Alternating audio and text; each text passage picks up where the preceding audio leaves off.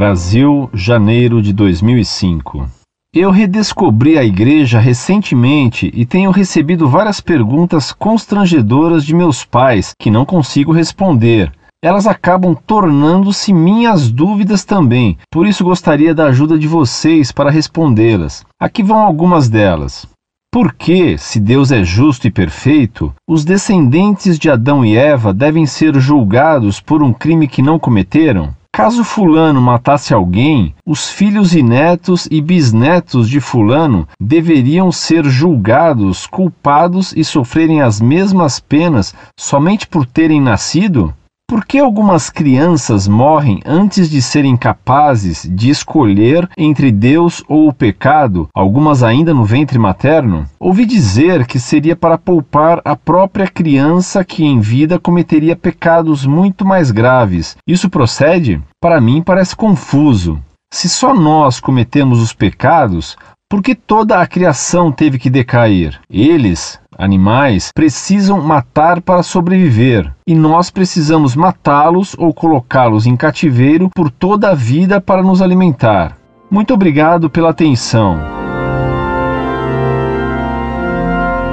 Meu caro, salve Maria. Sua primeira pergunta é sobre a justiça de Deus na questão do pecado original. Deus não nos responsabiliza nem nos pune pessoalmente pelo pecado original de Adão e Eva. Todos os homens nascem com o pecado original, mas nenhum homem é punido pessoalmente por esse pecado que foi só de Adão e Eva. Ninguém vai ao inferno por ter o pecado original pois que ele não é de responsabilidade pessoal. Se Deus punisse com o inferno alguém, pelo pecado de Adão e Eva, evidentemente seria uma injustiça. O pecado original foi de Adão, pessoalmente. Ocorre, porém, que com esse pecado, Adão danificou a natureza humana.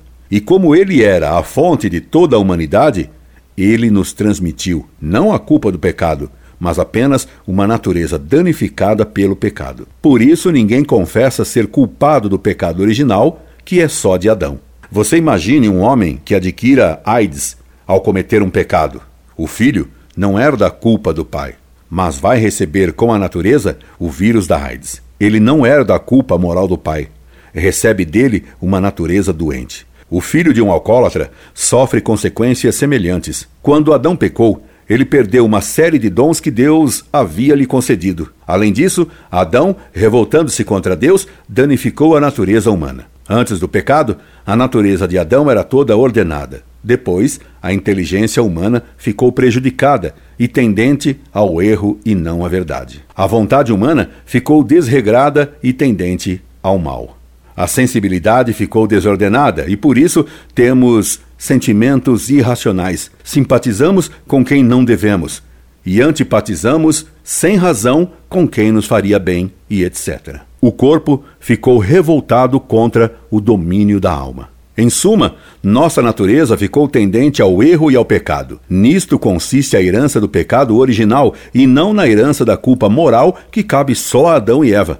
Caso um fulano, como você diz, matasse alguém, os filhos não herdariam essa culpa, mas herdam sim a desonra desse crime. Ninguém diz, meu pai foi assassino, porque tem vergonha disso. Dos pais herdamos não as culpas deles, mas apenas sua honra ou desonra assim como, possivelmente, as tendências para os pecados em que eles mais caíram ou viveram. Sua segunda pergunta é por que Deus permite que algumas crianças morram antes de nascer ou quando ainda muito pequenas. Deus só quer o bem de todos.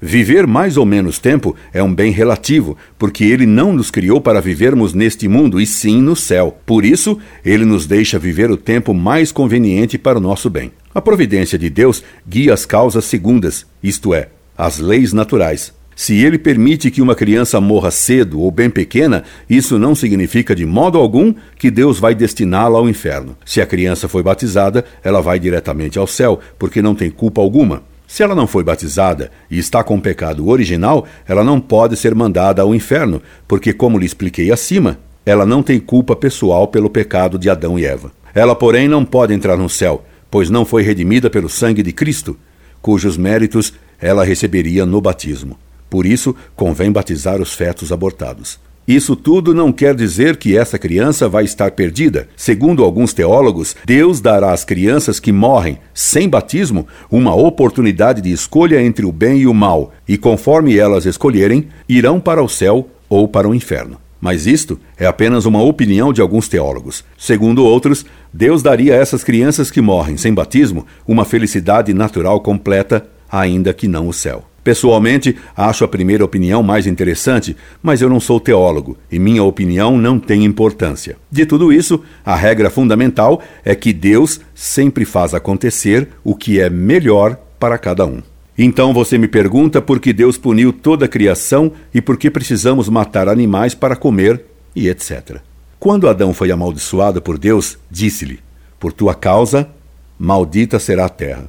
Tanto Deus ama o homem que, para poupá-lo, desviou parte do mal dele, fazendo que a terra, para produzir, devesse ser cultivada, e que, naturalmente, ela não produza cafezais e trigais, que o homem tem que cultivar com trabalho e suor.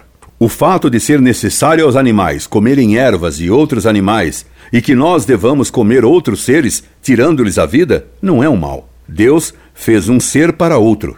O sol é que permite a vida na terra. A terra sustenta as plantas. Estas sustentam os animais que se entre sustentam e nos sustentam. Por que ele fez assim? Para nos mostrar que devemos servir uns aos outros. André me pergunta, eu lhe respondo. André, com a resposta, vai ajudar a outro e assim por diante. Nós existimos uns para os outros e todos para Deus. Deus que se fez nosso servo a ponto de lavar os pés dos apóstolos, que nos lava as culpas com seu sangue derramado por nós na cruz. Deus que nos dá seu próprio corpo como comida e seu sangue como bebida. Deus que nos dá inteligência para ver a verdade e para amá-la. Deus que quer se nos dar eternamente no céu. É no coração dele que espero, um dia, estarmos todos reunidos. É por isso que concluo escrevendo. Incorde Jesus Semper, para sempre, Orlando Fedeli.